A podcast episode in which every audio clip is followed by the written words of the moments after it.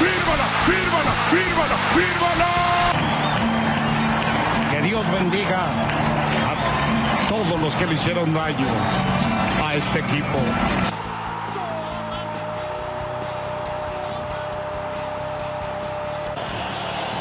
Una vez lloré cuando el equipo se fue a segunda división y hoy lloro cuando el equipo es campeón, campeón del fútbol mexicano. Mira nada más, qué momento más lindo, más hermoso, qué momento más inolvidable.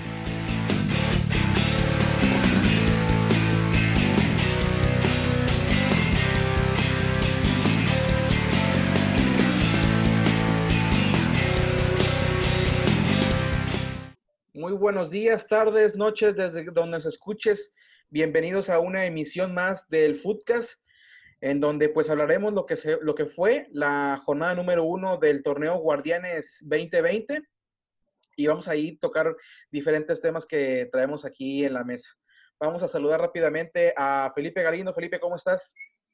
Muy bien, encantado de que, de que estemos otra vez por acá y, y pues bueno, tenemos ya fútbol, que es lo importante.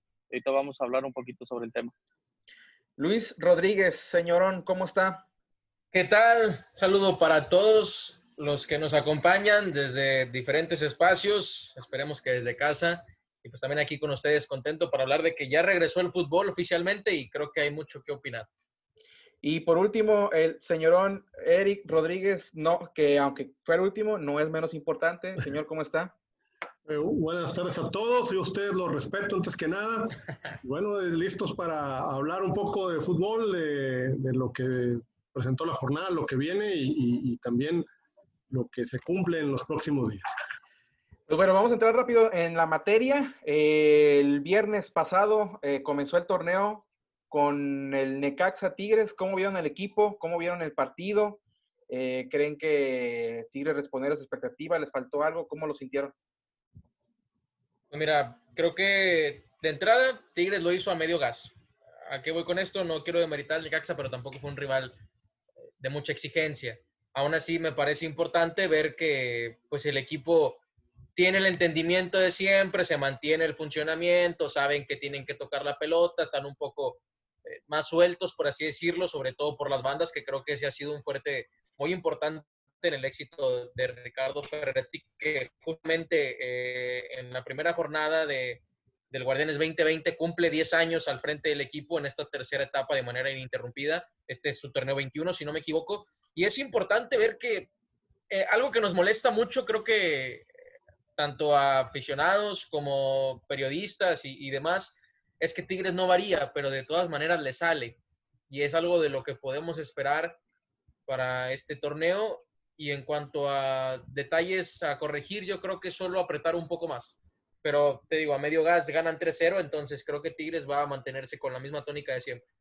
Es que es jornada uno, Luis, no, le exijas, no les exijas tanto porque si bien equipos como Cruz Azul, como Monterrey, Tigres, América ganaron, que, que en mi opinión son los, los, cuatro favoritos, pero no le pidamos tanto equipos así que, que quizá al final nos puedan este, de alguna manera eh, acostumbrar a, verlos ganar y que en instancias finales, pues ahora con la nueva regla de, de los 12 invitados a la liguilla, pues pueda hacer que, que, el doceavo los pueda sacar, ¿no? Entonces no, no, hay, no hay que acostumbrarnos a, a, que desde un inicio arrollen, porque pues si bien sabemos, el caso de Tigres eh, empieza los torneos este, de menos a más y eso es ya una tónica de Ricardo Ferretti en los últimos años. Así que yo pienso que el, el, el triunfo de Tigres eh, es meramente este, pues de quiniela, ¿no? De, de, de, de, pronóstico ya acertado para no fallarle. Y yo los vi muy bien, vimos a, a, a Guiñac encendido con, con una gran capacidad, con una gran capacidad para, para seguir haciendo goles y más que seguir haciendo goles, preparándose fuera de la cancha. Es un, es un jugador muy ejemplar y, y pues para muchos es el mejor extranjero que ha venido eh, de los últimos años al fútbol mexicano, entonces hay que atribuirle también a eso. Pero mira, es que no es tanto que esa exigencia de jornada 1, pero pues bien lo comentas, es un formato diferente, ya no te puedes aventar de repente medio torneo regular y al final apretar para entrar en cuarto, tercero. Ahora lo ideal es entrar en los primeros cuatro para evitar el repechaje. Sin embargo, sí estoy de acuerdo con eso de que obviamente no todos los equipos te van a exigir igual. También Necaxa se vio muy, muy flojo en, zona baja. Por te digo, Tigres creo que supo administrar bien. Sin embargo, a mí me gustaría que apretaran un poco más. Tal vez un poco más en el tema estética del marcador, pero tampoco me disgusta que lo hagan de esa manera, teniendo en cuenta que deben, pues quizá administrarse, tomando en cuenta que pues también tienen un parón, pero físicamente yo los vi muy bien. Además, eh, son los partidos que tienes que, tienes que palomear, ¿no? O sea, dice Luis que se busca quedar entre los primeros cuatro, bueno, eh, salvo cuatro o cinco equipos que son fuertes, estos partidos tienes que palomearnos para estar ahí en esos, entre los primeros cuatro. Yo creo que Tigres se vio bien, Guiñac bien en su papel. Eh, hay quien critica de repente que, que, el ataque de Tigres es un poco grande, ¿no? De edad, este, que es longevo pero si, siguen metiendo goles, ¿cuál es el problema, no? Este, la experiencia suma, eh, siempre, o sea, el fútbol no tiene edad, dicen algunos, siempre y cuando dé resultado, ¿verdad? El resultado manda, y creo que Tigres hizo las cosas adecuadamente con su sistema, con el que le ha dado resultados, y yo creo que Tigres va a seguir este, caminando eh, como lo ha hecho en la última década, ¿no? especialmente en los últimos cinco años, ¿no? ¿Qué, edad tienen? Si vamos a, nada más para dejarlo claro, lo que nos escuchan, Guiñac tiene 34, Vargas tiene los 29, 30. Tiene 30, creo aquí, aquí no tiene 30 y creo que Luis Quiñones 28. Entonces, el que les cuelga más atrás viene siendo Leo Fernández de 21, tal vez Julián de 22. Ulises Cardona. Ulises, y Ulises Cardona, de 21. Sí. Bueno, Raimundo. Eh, ah, Fulgencio también, ese tiene 20, si no me equivoco, más o menos. Y eso es importante y esa es una pregunta directa para Ray. Entiendo y estoy de acuerdo con lo que dice Eric, que el fútbol no tiene edad y es para dar resultados. Si te da resultados, no hay problema. Pero ¿cómo, ¿cuándo van a empezar a trabajar el cambio generacional? Porque también cuélgale para atrás. Guido tiene 29, Carioca tiene 30, Hugo también tiene 10 años en el equipo. ¿Dónde empieza ese cambio? ¿O cuándo lo van a empezar a trabajar? Digo, es un torneo que se presta, yo creo, yo creo que a todos los del equipo, para un buen nivel, mínimo un año y medio. Año, año y medio, mínimo, en mi opinión salvo uno que otro que ya de plano no quiera seguir jugando, pero lo decía Felipe al principio, Guiñac, o sea, tú ves a Guiñac, ese es un comentario que escuché en redes sociales, tú ves a Guiñac de 34 y luego ves a Oribe de 36 y es una diferencia impresionante físicamente, ¿no? ¿Qué, ¿Qué, momento vive uno y qué momento vive el otro? Pero está bien de mentalidad. Guiñac, tú lo eh, ves, lo que voy, o sea, todos los días entrena y a todas horas. ¿Y dónde más, em, y cuándo vamos a empezar a trabajar a los, a los muchachos? No, entiendo que están entrenando, le están aprendiendo, como dice Eric, que la experiencia suma, pero tú, como, como entrenador o, como, como institución, ¿cuándo empiezas con el recambio? Porque también, ¿cuántos años tiene el Tuca y cuántos años tiene el INS? Aquí el tema del Tuca, volvemos al punto, vaya, Tuca, ¿cuánto, cuánto tiempo va a durar? Eh, todavía no sabemos si es hasta el próximo año o hasta el 2024, entonces, no sé, yo, yo espero, yo espero que estos jóvenes que, que, ojo, no son solamente estos, han pasado varios, ¿eh? O sea, y que se han tenido que ir porque no encuentran oportunidad, porque el Tuca se casa con los suyos, eh, se casa con su sistema, se casa con sus jugadores, bueno, pues ahí tienen que aguantar vara, vaya. Afortunadamente, el tema de, Julián y el tema de, Ulises Cardona, que creo que acaba de llegar, Ray Fulgencio, por ahí Juanjo Purata, que también ha tenido sus oportunidades. El tema aquí es que no hay regla de la liga, de, la regla de menores, vaya, que ese era un factor que obligaba a Tuca a ponerlo como a, un jugador al menos durante 45, 50 o 90 minutos, vaya. Entonces aquí el tema es cuando yo como institución tengo que presionar a, mi entrenador de que esos jugadores que están, pues muy seguramente en los próximos años ya no van a estar. Entonces aquí la cuestión es, ¿cómo voy buscando? El tema de Aquino, yo creo que tiene piezas por, por poner ahí. Incluso Leo Fernández puede jugar por izquierda o por derecha y, y cambiar a Luis Quiñones mi preocupación realmente es al frente y atrás, en el arco, porque también Abuel tiene 33, 34 años, no sé exactamente cuál es la edad, y Guiñac tiene 34 años y son dos de las piezas más fundamentales, vaya. ¿Y cuánto tiempo te van a dar? Pues calcularía máximo dos años, tres años como mucho, vaya. Ha habido jugadores que llegan a jugar mucho más, pero aquí el tema es, ok, están ellos ahorita en este momento, ¿y quién viene detrás de ellos para poder tomar esa batuta de ser el próximo eh, eh, portero, o al menos que ellos ya tengan escauteados a los próximos jugadores que van a venir a llegar a reforzar, vaya. Pues tienen una lista. Este torneo puede ser clave, ¿eh? Yo creo que esa... Y está el chico este, digo, yo no, me acuerdo el nombre. Leo, Leo Vargas.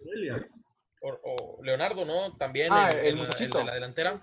Ah, ya trajeron un arquero que, que lo, lo, tiene escauteado bien el, el entrenador de porteros, Absalón, y, y, y lo... Eh, Abdón, perdón, este, y que seguramente va a dar, tiene 14, 15 años el, chico, pero cuando tú traes a un chico de esa edad es porque algo, algo le vieron, algo tiene, ¿verdad? Eh, Miguel cuando, Miguel Ortega cuando lo han, lo han este, puesto, ha respondido, obviamente eh, es como cuando, cuando se fue Jonathan Orozco de Rayados, está muy difícil eh, llenar el hueco de Jonathan Orozco. Yo creo que no lo han llenado, yo creo que, que fue un error del, equipo, eh, no dejarlo ir, sino a lo mejor no traer un arquero de, esa, de, esa, de ese calibre para sustituirlo, ¿no? Digo, porque evidentemente nadie está arriba de la institución, pero si lo vas a dejar ir, pues traer una, un arquero de, ese, de esa categoría. En el caso de Tigres, traes a Nahuel, que para muchos, bueno, para la mayoría es el mejor arquero de la historia del equipo, y obviamente sustituir un nombre de esos es muy complicado. Este, como cuando se fue a Niliño, todo el mundo esperaba un jugador de ese nivel, entonces es muy complicado y cuando se vaya Guiñac, pues seguramente va a ser, o sea, no es fácil, no, no, no sale un Guiñac todos los días, como no sale un Suazo. Llegó Funes Mori y todavía la gente extraña a Suazo, y para mí Funes Mori es un super jugador, ¿no? Pero la gente sigue pensando en Suazo y siguen pensando, vaya, muchos prefieren que juegue eh, ¿no? Entonces, este, yo creo que sí, Tigres tiene dos monstruos, uno, eh, un 9 y, eh, como Guiñaco y, y, y, un arquero como Nahuel que, que aunque traigas o lo trates de cambiarlos eh, o tener un, un, recambio generacional, no va a ser fácil sustituirlos por, por el legado que están dejando, ¿no? Oye, es que toco, Oye, toco no, y, tema... y, destacas, destacas también, eh, si me permites, Luis, dale, dale.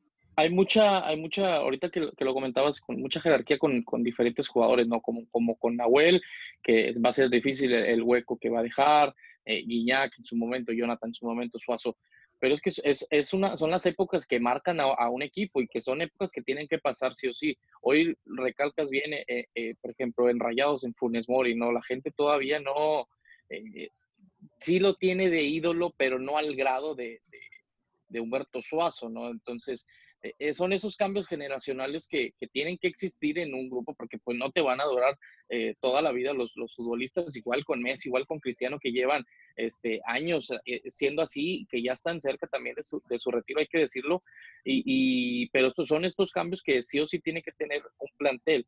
Hoy Ricardo Ferretti eh, quizá esté apostando un poco más a la, a la juventud de Leo, a, a, lo de Raimundo, tiene, a, tiene a Purata, tiene este, diferentes jugadores eh, eh, en edad mediana, pero este, la jerarquía de, de, Nahuel, de Pizarro, de, de Guiñac, pues van a pasar y van a tener que acostumbrarse a, a jugar sin ellos.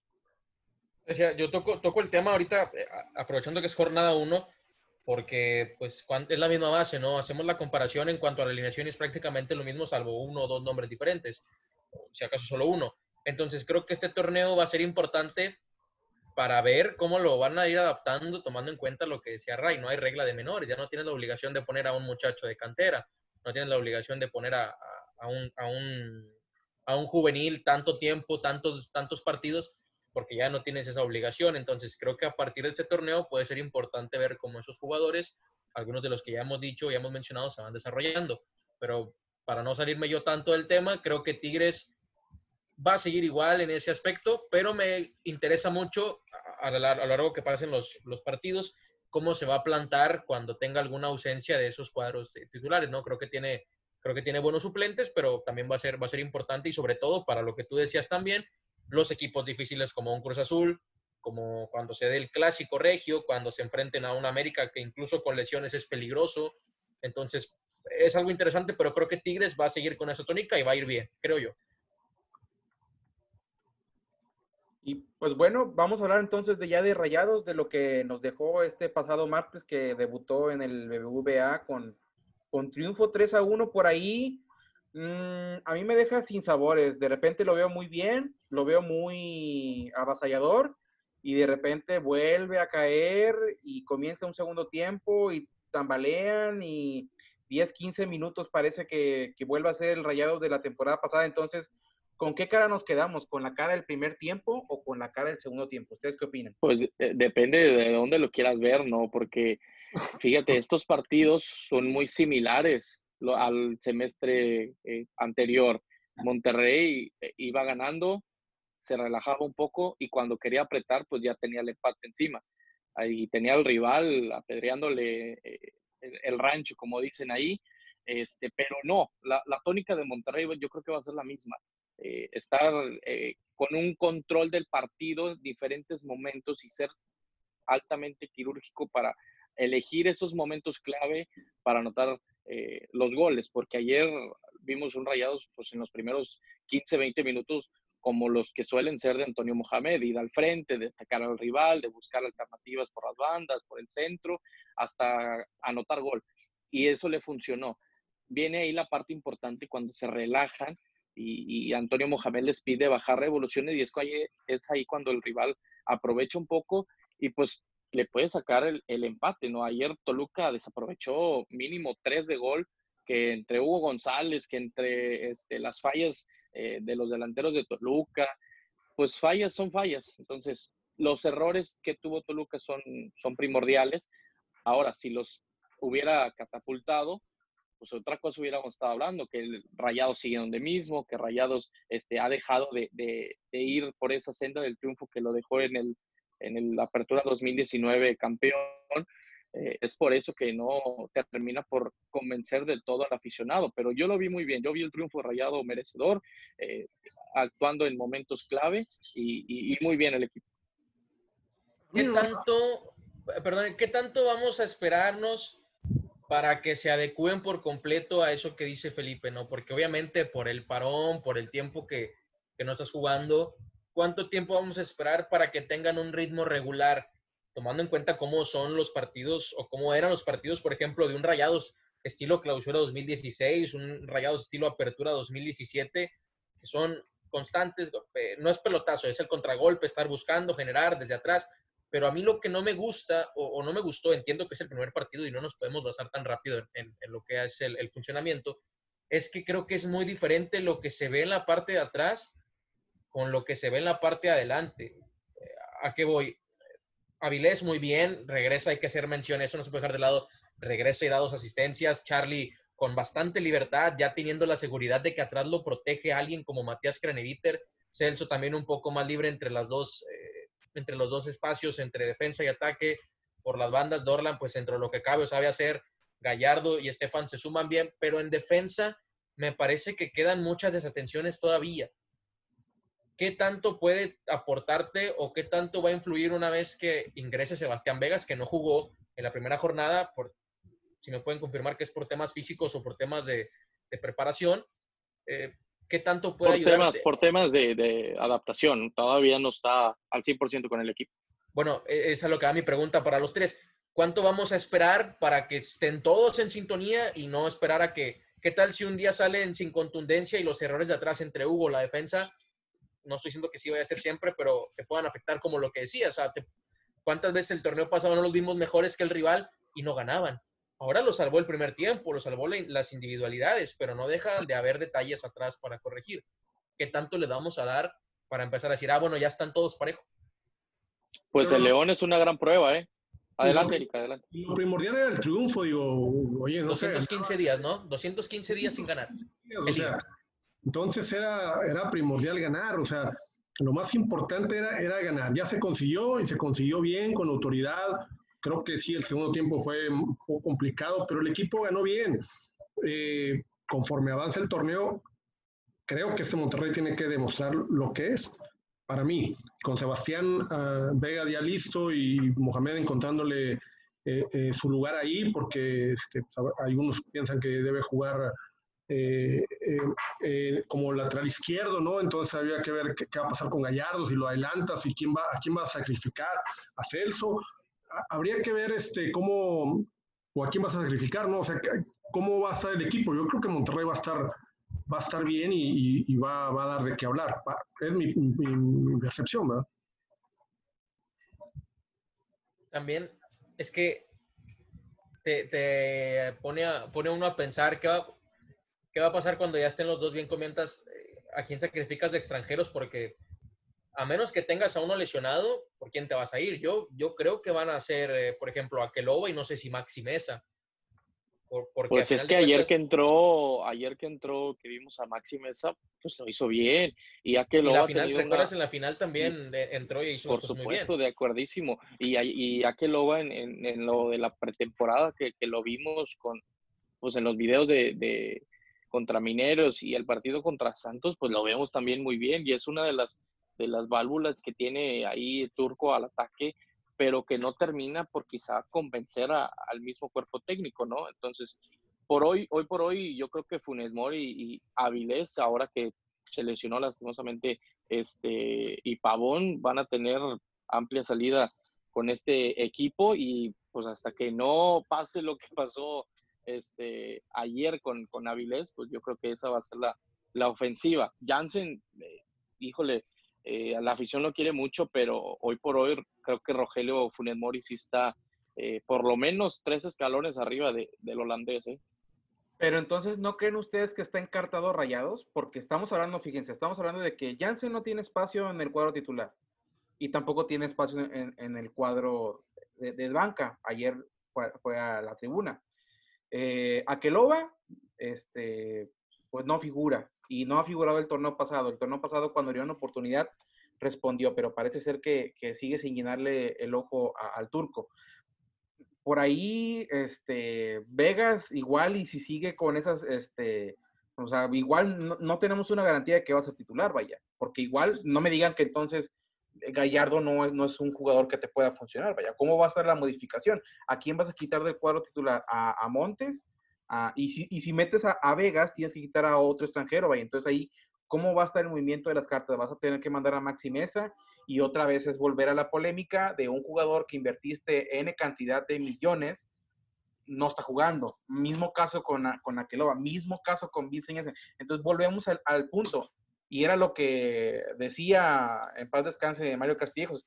Están contratando por contratar, o sea, contrataste jugadores solamente para tenerlos ahí o, son realmente un revulsivo o cómo los quiere utilizar el turco, vaya. Pues cuánto tiempo pues no le pasó hacia Tigres, ¿eh? Digo, yo prefiero tener jugadores así en la banca, hacer una rotación, no sé, porque no sé si recuerdan que hubo un periodo en el que no tenían banca, o sea, recuerdo un partido, en, la, final, en la final de, contra Tigres y contra Pachuca. recuerdo un partido en donde la banca era más de la mitad eran canteranos y los suplentes, boom, bueno, ¿qué te digo? No te podrían hacer mucho. Entonces, creo yo, más que comprar por comprar, creo que viene a, un, a una protección. ¿Cuánto no sufrieron por lesiones tiempo atrás y de repente quién te cubre? Cuando no estaba Funes Mori, ¿quién te cubría? Tenías a Saldívar, tenías a este Vareiro, a Cristaldo, el Conejo Benítez. Caramba, pues digo, yo nunca he estado en desacuerdo con tener los mejores, porque no es por comparar, pero ¿cuántas veces Tigres no ha hecho eso? Dices, oye, tengo estos jugadores, Celarayán, el propio Vargas cuando estaba de banca. Pero luego te pasa lo que le está pasando ahorita a Jonathan González, que está por irse a Atlanta porque no tiene cabida en el cuadro titular, vaya. Y ustedes me van a decir, eh, eh, ok, es que bajó el nivel, es que, pues sí, pero a ver, chamaco. Es que lo mismo con Celarayán, o sea, será, será muy bueno en su máximo nivel, pero si no me cumples a mí, ¿yo para qué te meto? Llegaste a un buen punto, llegaste a un buen punto, Raimundo, y pusiste un buen ejemplo porque pues vemos a, Jonathan González en el Apertura 2017, si no mal recuerdo, que fue cuando empezó a debutar, que debutó ese torneo. Lo vimos y prácticamente en los dos partidos ya lo poníamos en selección y tenía el nivel, tenía el nivel para seguir afianzándose en la posición. Llegó el clásico de la jornada 17 y borró completamente a, Rafael Carioca este, en el terreno de juego. Volvemos a la final del 2017, la final regia, y ahí fue yo creo que el declive de Jonathan, de Jonathan González con Rayados porque su nivel vino abajo y, y fue a raíz de esa liguilla, pienso yo, que entre mucha, mucho desgaste en toda la temporada, porque el turco era inamovible, Jonathan González para él, pero, pero no creo que aquí influye mucho en el tema de qué, qué tanta confianza le doy. Por, por ejemplo, Carlos Rodríguez, ¿cuánto tiene? Año, año y medio de que ha, jugado. Año y medio. Y, El, muchacho sigue jugando, vaya, y es porque le siguen dando oportunidades. Entonces, mi, mi tema es, ok, este, Jonathan González, pues ni modo, no aprovechó eh, su oportunidad en el momento que tuvo, pero no fue un tema de oportunidades en la realidad, o, es un tema de que realmente está muy bajo de nivel y no entonaba con el mismo nivel que tenía Rayado. Pues es que porque sigue entonces, porque sí, o sea, vaya, me mencionas a Charlie, pero porque este muchacho nunca ha bajado el nivel, creo que incluso va para arriba. Jonathan fue para abajo. Ha sido más constante, ha sido más constante. Te, te, meto el ejemplo de Celarayán porque él me daba tres partidos buenos y yo era de los que le aplaudía todo lo que hacía, pero de repente te desaparece y yo cómo justifico que estés ahí.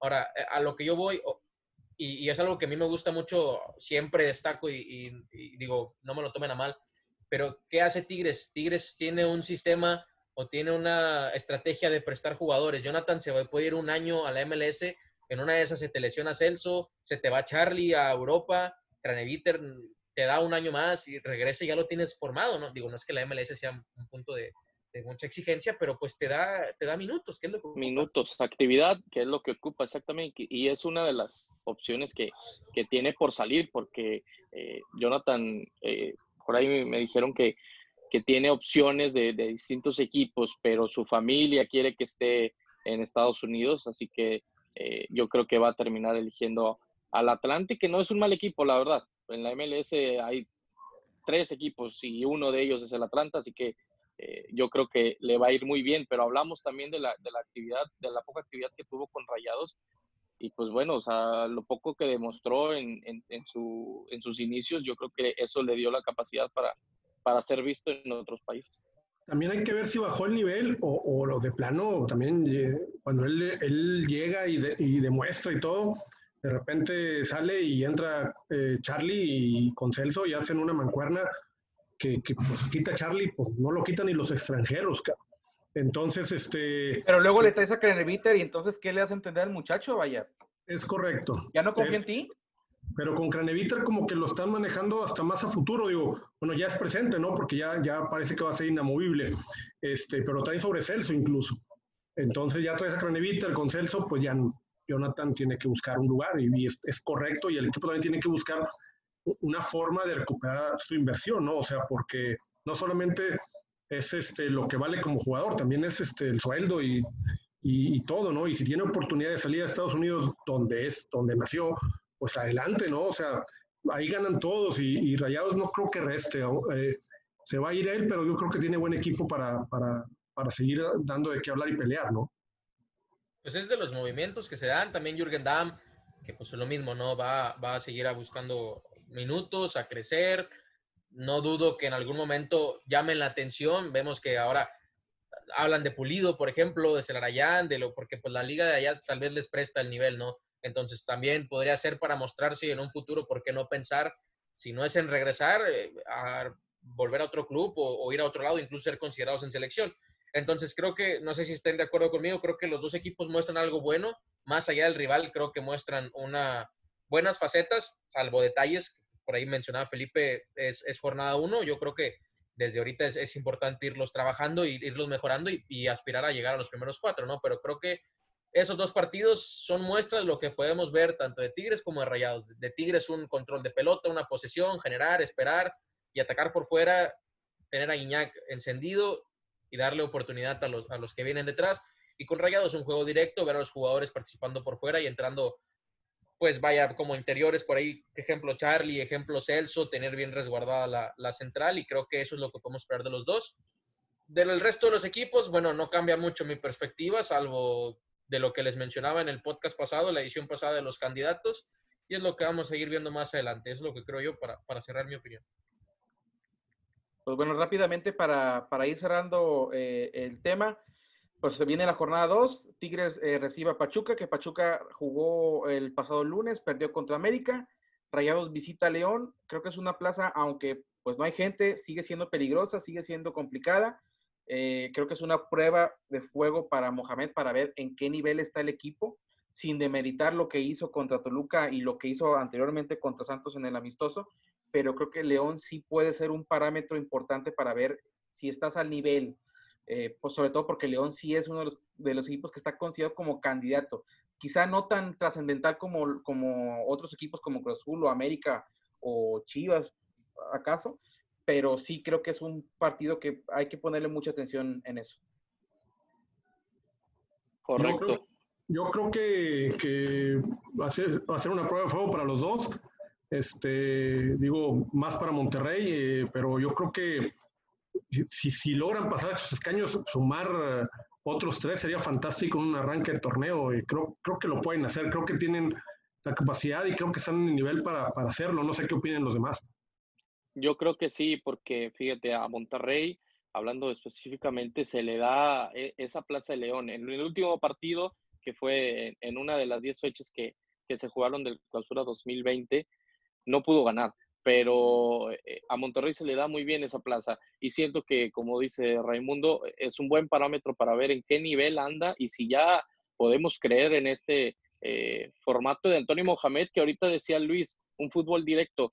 Yo determinaría que no, porque Antonio Mohamed ha trabajado eh, jugando desde abajo, ya tiene los jugadores más toques, ya, ya pasean más la pelota y eso te da a entender que va a ser un, fútbol también pausado, en momentos claves va a aparecer y, pues lo hizo ayer contra, contra Toluca.